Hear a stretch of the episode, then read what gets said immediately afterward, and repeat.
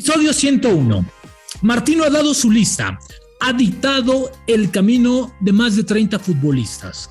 Estos tienen la gran posibilidad de convencerlo, de llenarle el ojo, de jugar mejor, de hacer algo distinto para estar. Es cierto, algunos están ahí porque son compadres, porque son amigos, porque le caen bien, le hacen reír, son desmadros en el grupo, mm, bonachones, etc.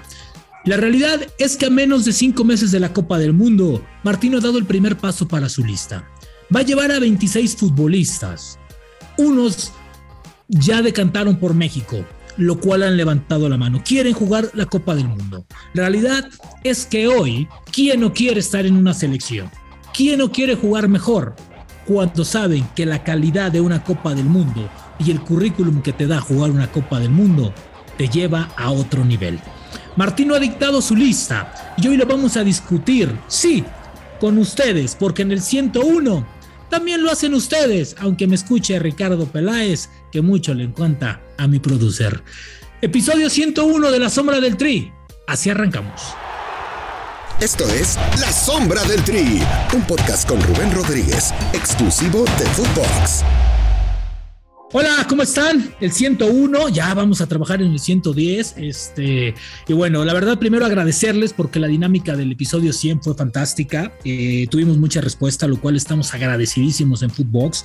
Y les recuerdo que si no fuiste o si no te echaron un grito acá la, la banda de Footbox para el 100 y el 101, el último episodio de cada mes, de cada mes, vamos a tener esta misma dinámica. Con cuatro o cinco de ustedes vamos a debatir el momento de selección. Así de que si no estuviste en el 100, el 101, nos vamos a encontrar en otra sala de debate, te lo puedo asegurar. Pero por lo pronto, hoy también vamos a compartir con cuatro footboxers que siguen a conciencia la sombra del trip y lo cual me gustaría que se presentaran. Primeramente vamos con Paulina. Paulina, ¿cómo estás? ¿A qué te dedicas?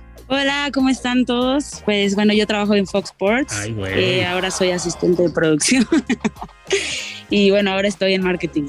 Ay, mírala. Pero me gustan los deportes, el fútbol y sobre todo el tenis. Ok.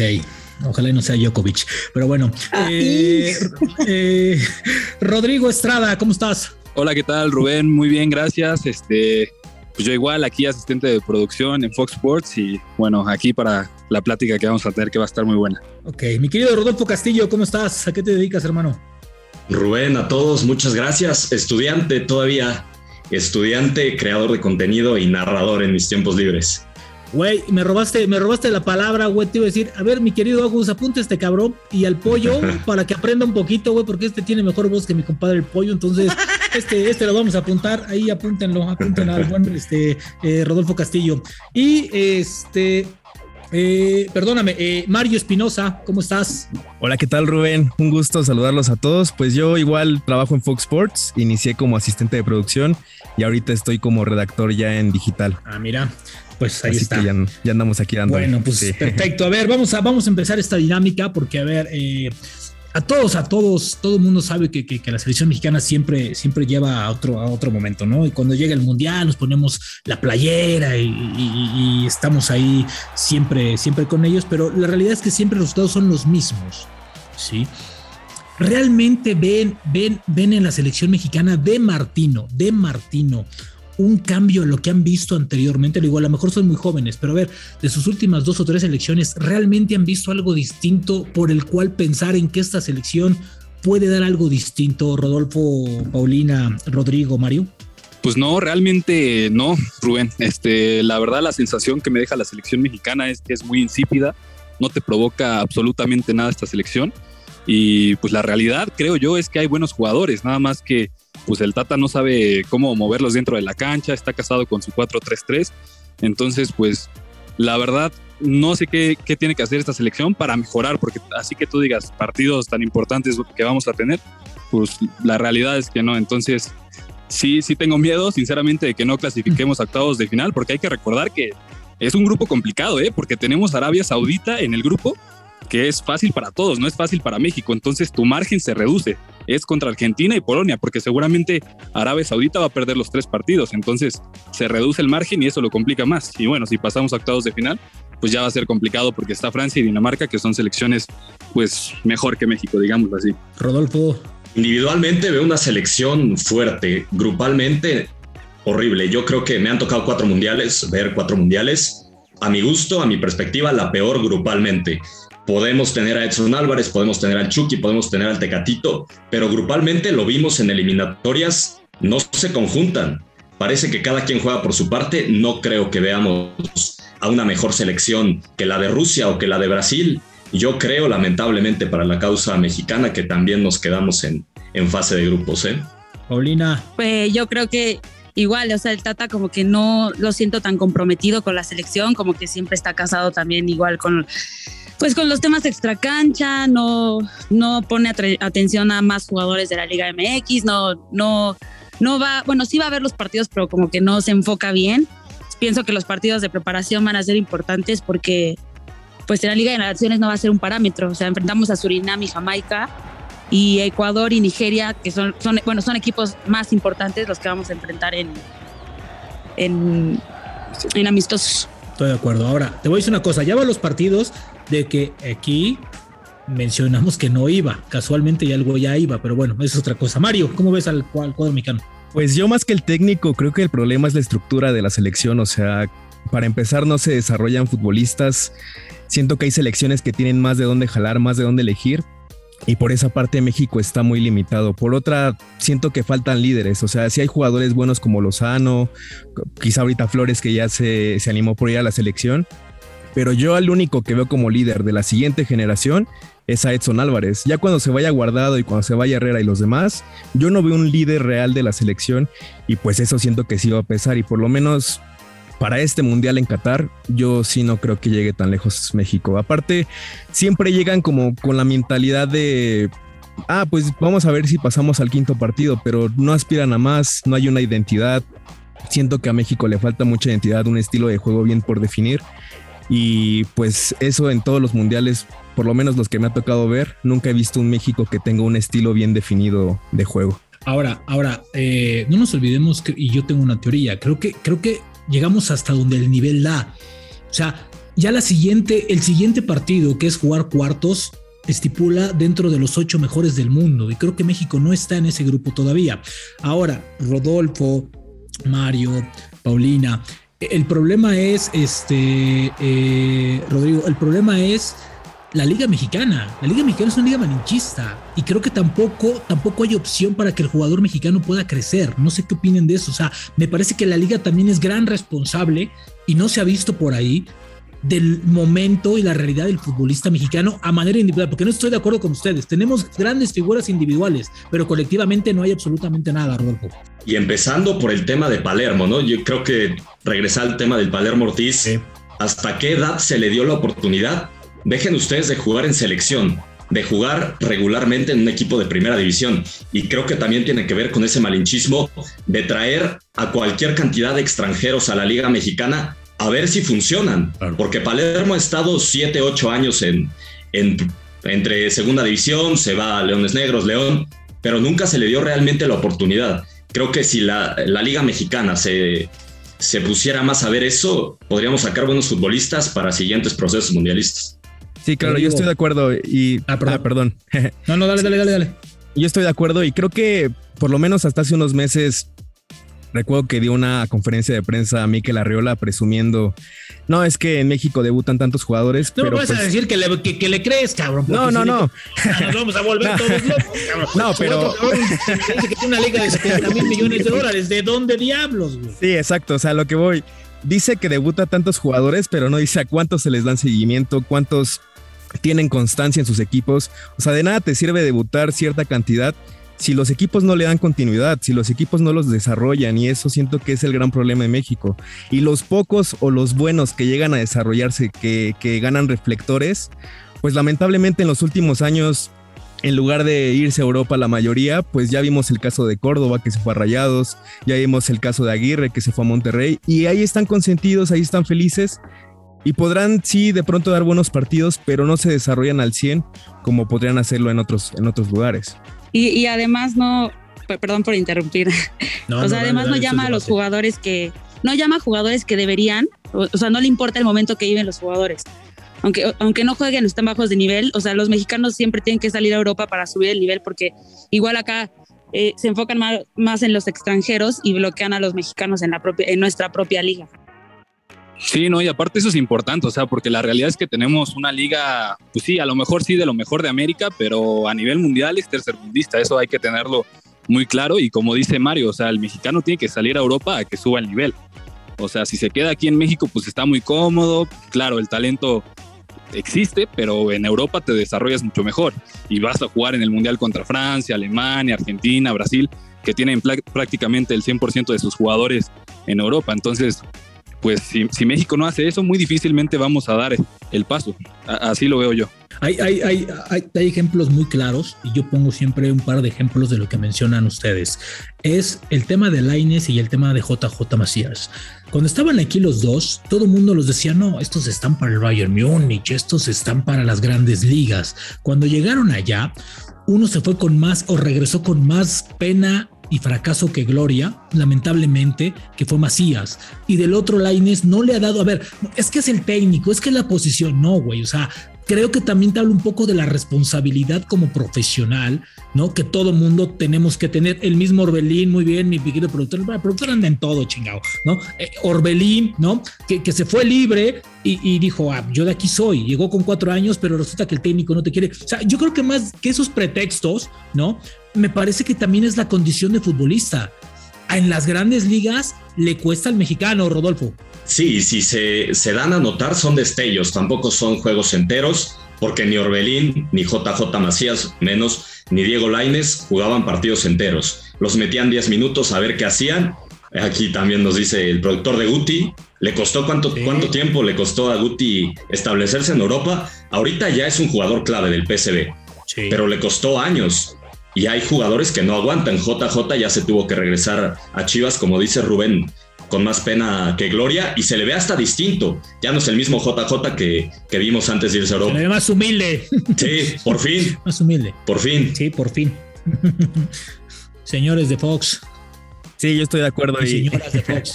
Sí, yo creo que sí depende mucho del nivel, el momento, el cómo se vayan los futbolistas. Y creo que ahí sí depende más de cuestiones físicas o o digamos su cómo, cómo puede destacar en la cancha el jugador, también siento que tiene que ver mucho la mentalidad y es parte de lo que te mencionaba de liderazgo. Para mí Edson Álvarez es de los en los últimos años el jugador que se ha ido a Europa. Estoy de acuerdo contigo. Que ha logrado que ha logrado mantener que, ha logrado mantenerse, que ha logrado destacar, pero siento que eso es parte como del sacrificio de la mentalidad del jugador también, aguantar, darse a notar, ser protagonista y eso no todos lo tienen. Y ahí es cuando realmente queda evidente quién sí tiene las cualidades, no solo físicas, como te digo, sino otras para poder mantenerse en Europa y Edson lo está haciendo muy bien. Yo estoy seguro que va a llegar a un equipo importante, que no tarda en llegar a un equipo importante. Y ahí está. Espero que salgan más jugadores como Edson porque si no la selección no va a depender solamente de un jugador. Sí, claro, y, es, es, lo que decía Rubén, o sea, México es un país que está en el grupo B de selecciones, o sea, el talento está, pero la realidad es que hay talento en otras partes, hay más talento en otras partes. Entonces, pues el mexicano tiene un techo. Quizá los españoles, alemanes, este, franceses, pues tengan una mejor estructura. También lo que comentaba Mario anteriormente, de que pues, desde chicos les enseñan diferentes. Aquí en México me parece que no tenemos una estructura tan sólida para ello. Entonces, pues al crecer se desarrollan mejor y ya cuando toca competir en grandes ligas, pues al mexicano le cuesta. Perdón, Pau, mira. Sí, o sea, exacto. es, que, es que en eso que, que, que, que hablaban, a ver, ahí te das cuenta también la formación de cada persona y de cada individuo para, para sobresalir.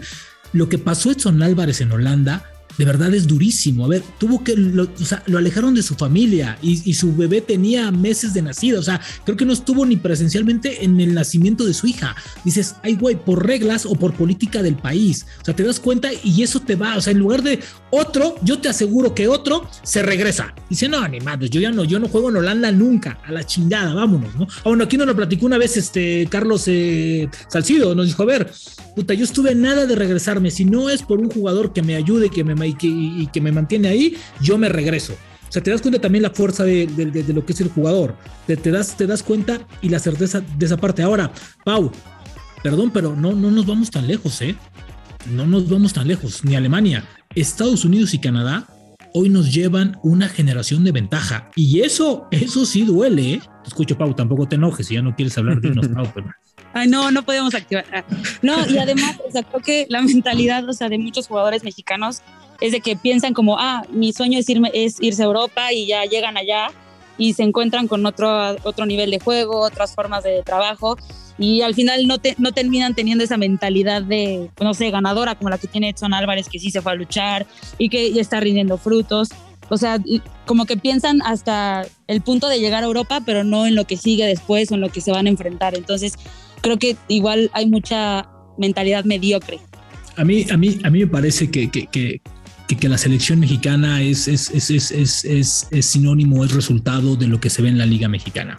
¿no? Creo que la Liga Mexicana es el perfecto ejemplo de lo que pasa a nivel selección y no se ha dado cuenta. Yo comentaba hace unos, hace unos episodios, decía, bueno, ¿por qué no obligas a los clubes a jugar con un delantero mexicano? ¿Por qué no los obligas a jugar con un delantero mexicano? ¿Qué les quita que los pongan 40, 50 minutos? Después de ahí vas a tener 18 opciones para elegir. Hoy no tenemos un delantero mexicano. Bueno, ¿qué presumíamos antes, eh, mi querido eh, Rodo? Puta, tenemos 14 porteros. No, nunca, güey. Ya se va Ochoa, ¿eh? Ya se va Talavera. Ya se va Corona. Ya se va Cota. Ya no hay porteros. Y yo te voy a decir una cosa. Yo tengo mis asegúnes con Acevedo. Pero bueno, ese es un tema que yo tengo. Ahora, la liga tiene que volver a reestructurar. Yo por eso decía, ojalá y México no califique la siguiente ronda. Para que realmente haya un cambio importante, Rodolfo. Sí, bien, regresamos a lo de los porteros. Acevedo también para mí es una moneda, ¿eh? porque está muy crecido el alrededor de Acevedo, pero no sabemos qué tanto pueda llegar a dar, ¿no? Y más teniendo atrás a porteros como Memo Ochoa, como Osvaldo Sánchez, el mismo Jorge Campos, quién sabe si llegue al, al nivel. Lo de los delanteros, hay dos delanteros puntuales que mexicanos, bueno, tres con Funes Mori, titulares entre comillas, Santi Jiménez, Henry Martín y Funes Mori. A los tres se les tira durísimo. Y creo que regresamos al tema del malinchismo de mejor meta natal en el América Viñas, en el Cruz Azul a Romero, a quien sea. Preferimos a jugadores extranjeros sobre los mexicanos. Y creo que también eso es un error grandísimo. Henry si no está a nivel, a Santi se le ha tirado con todo, pero hay que darles confianza. Creo que es lo que necesita el fútbol mexicano para poder crecer un poco más. Y espacios. Sí, sí, sí, sí. A, Henry, si no fuera por la lesión de Viñas eh, en las fechas pasadas, no entraba, ¿no? A Santi Jiménez también se le da muy poca oportunidad. Son muy pocas las oportunidades que tienen los delanteros mexicanos. Los porteros también. ¿Cuántos porteros jóvenes mexicanos tenemos en la liga? Muy pocos. Y al que destacamos es Acevedo, que regreso no tiene, no tiene un puesto asegurado en selección. Sí, yo, yo por otra parte igual pienso que así como falta oportunidad a jugadores en la liga, pues hay selecciones alrededor del mundo que, aunque sean superestrellas algunos jugadores y puedan tener ciertos años para continuar en la selección, se retiran. Y en México siento que hay jugadores, o sea, sé lo que representa Guillermo Ochoa, pero también hay jugadores que ya, así como les dieron su oportunidad de muy jóvenes, también deberían de darle oportunidad a los que vienen, porque siento que eso también entorpece pues el cambio generacional. O sea, yo sé lo que representa Andrés Guardado, sé que puede llegar al Mundial, pero en un fútbol actual que es tan atlético, que es tan rápido, Andrés Guardado, o sea, sé que sí te puede dar ciertas cosas en la selección, pero ya en una competencia como el Mundial, pues también quizá en lugar de ayudar, podría hasta perjudicar al equipo desde mi punto de vista. Es que sabes qué pasa ahí, eh, eh, Rodrigo Pau. Eh, en México tenemos mucho que nos vence el corazón hasta para hacer una lista y nos hemos visto en la lista que, saca Martino. Para mí hay jugadores que no tienen que estar en esa lista y creo que lo tocaba Pau hace unos minutos. O sea, está casado con ciertos jugadores, pero, perdón, pero el gallardo que llevó que, que, que, fue al Mundial pasado en Rusia, no lo hemos visto en este proceso, ¿eh? Creo que Osorio le sacó lo mejor, lo mejor que tenía y después, como bien dijeron, se van a Monterrey, se van a Tigres, ¿no? Ganan muchísimo dinero, que qué bueno que se los pagan, qué bueno, se lo ganan, se lo merecen, es su pedo, ¿sí? Pero también tienen que dar algo más por ser seleccionados.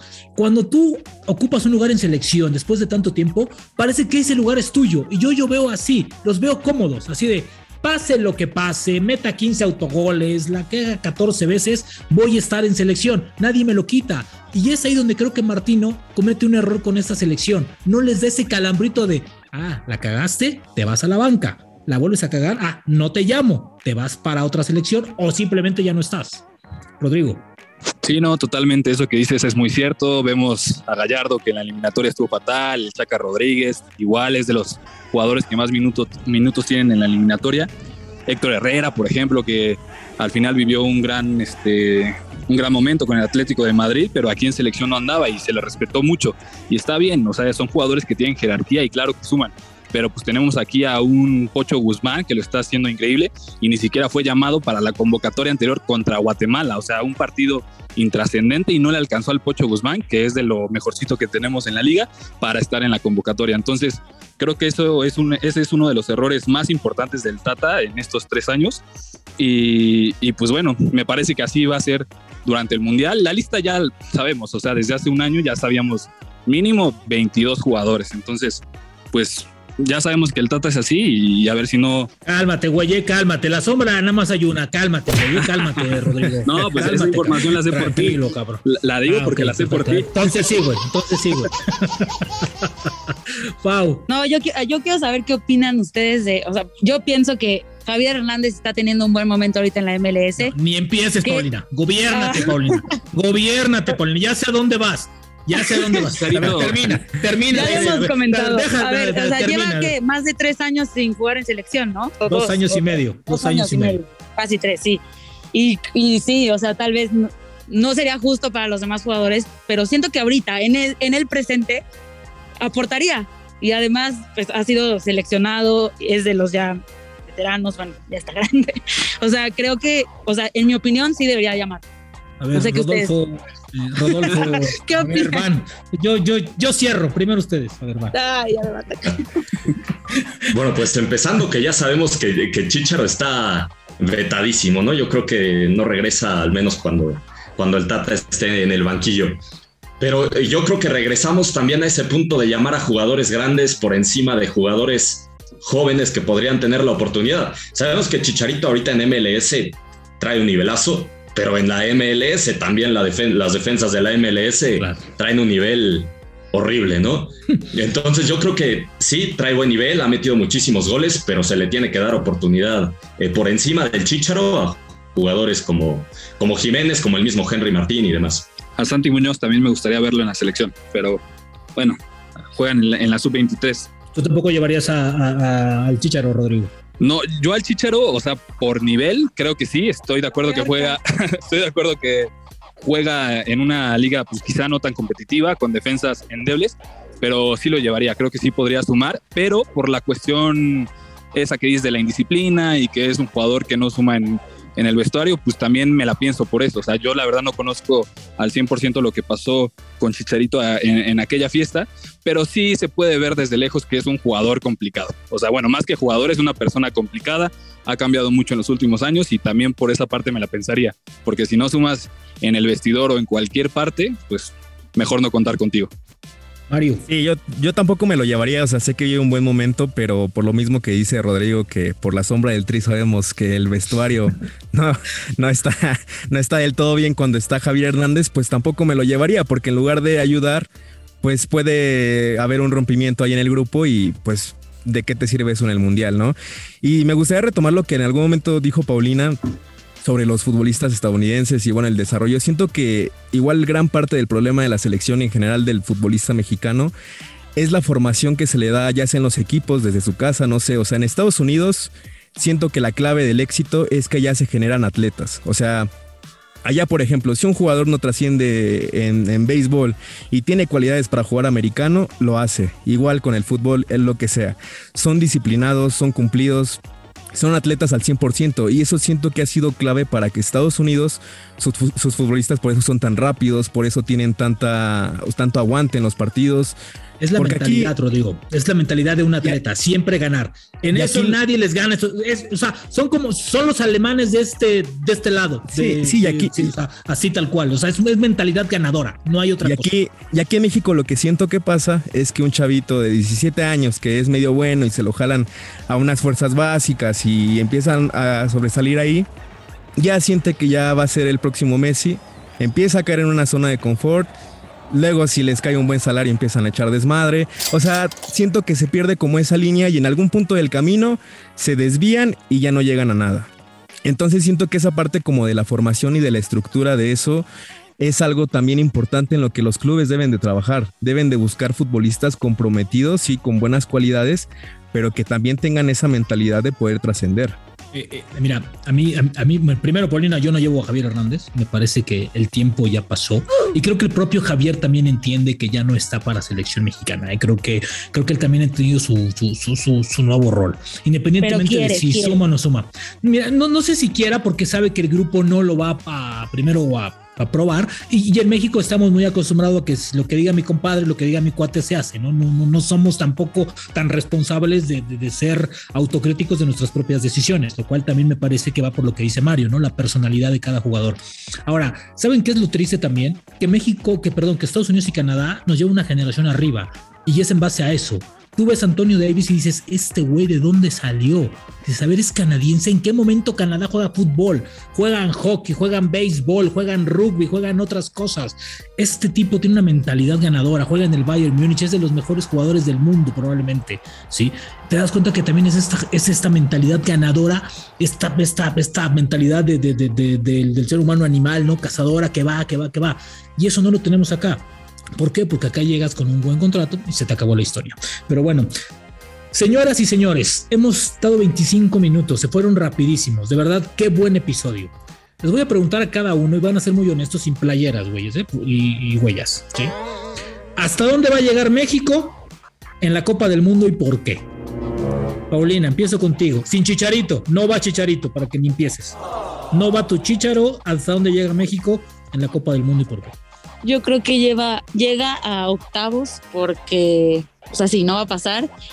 Para empezar, porque no hay como una estructura ya en la selección, o sea, lo que decíamos ya de Martino, no, tampoco yo lo veo a él comprometido, como que ya está casado y ahí se va a quedar y no va a cambiar nada y se va a quedar, la selección va a seguir igual de aquí al Mundial y no va a haber una mejoría. Entonces, tristemente, en octavos. O sea, ¿para ti no califica? ¿O sí califica de grupos? No, no califica. No. No, menos con el grupo que tenemos, ¿no? Pues sí. Rodolfo. Viéndonos muy mexicanos, nos ponemos en octavos, ¿no? Pero, pero yo creo que no, tampoco califica. Tenemos a Argentina, tenemos a Polonia, Arabia, que lo menospreciamos mucho, pero también nos puede dar batalla. Acuérdense cuando tocó Polonia, Argentina y Túnez en, en el Mundial del 78, como nos echaron, ¿no? Sí. Pero no, yo creo que también en fase de grupos se queda México, ojalá por el bien del fútbol mexicano. Mario.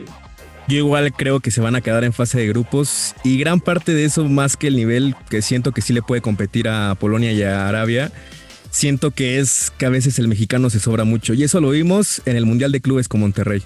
Entonces, siento que por esa parte sí Argentina puede que sea el partido más complicado, pero yo, yo también no creo que, pase de fase de grupos México. Rodrigo. Pues yo soy un poquito más optimista, yo creo que sí vamos a llegar a, octavos de final, pero sin duda no va a ser fácil de grupo. Y como dijo también Roberto, Arabia no es un pan. Al final yo creo que sí va a perder los tres partidos, pero tampoco es que lo, lo vayamos a golear, o sea, va a ser cerrado contra Arabia, quizá a lo mucho dos goles de diferencia, ya exagerando, pero sí, en octavos nos vamos a quedar y, pues bueno, no tenemos elección para ganarle a Francia ni a Dinamarca. o igual y se crecen, ¿no? Como pasa, así como lo hicimos con Alemania. históricamente, históricamente, sí. podría ser. Y perdemos ya con, este, con Arabia y ganamos con Argentina.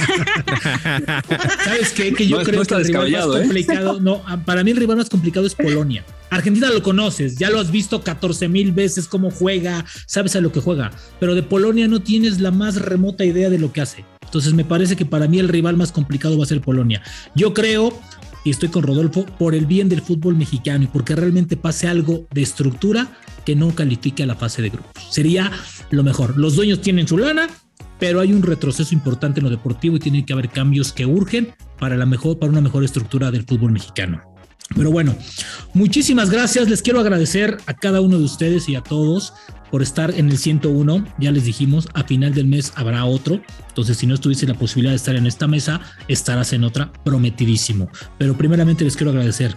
Paulina, muchas gracias. Gracias a, ti por el espacio. Está, está padre esta dinámica, ¿eh? me gustó. Muy bien, te vamos, te vamos a ver en salas más adelante. Gracias. Este... A ver cuándo hacemos una de tenis tú y yo. ¿Eh? El día que quieras, ya sabes que sí. Te traes a Nadal y a Djokovic, que los amo a los dos, pero bueno. Está bien. Rodolfo, muchas gracias. No, gracias a ustedes. Ojalá sí nos toque vernos otra vez, escucharnos aquí en este espacio que está, está entretenido, ya decía Pablo. Verás que sí. Agustina, tómale los datos a este cabrón porque este va a narrar Champions próximamente. De mí se van a acordar. Mario, qué gusto. Igualmente un gusto. Bueno, a Rodolfo no lo conocía, mucho gusto. Igual, como dice Rubén, muy buena voz. Y pues nada, ojalá y podamos coincidir de nuevo pronto y pues aquí estamos para lo que necesiten. Rodrigo, gracias. No, gracias a ti, Rubén, eh, por el espacio y bueno, esperemos que lleguemos pronto al 200 y aquí vernos de nuevo. Estaremos pronto en el 200 y nos veremos en este cada mes. Gracias, este fue el episodio 101 de La Sombra del Tri. Un gusto. Muchas gracias. La Sombra del Tri con Rubén Rodríguez, podcast exclusivo de Footbox.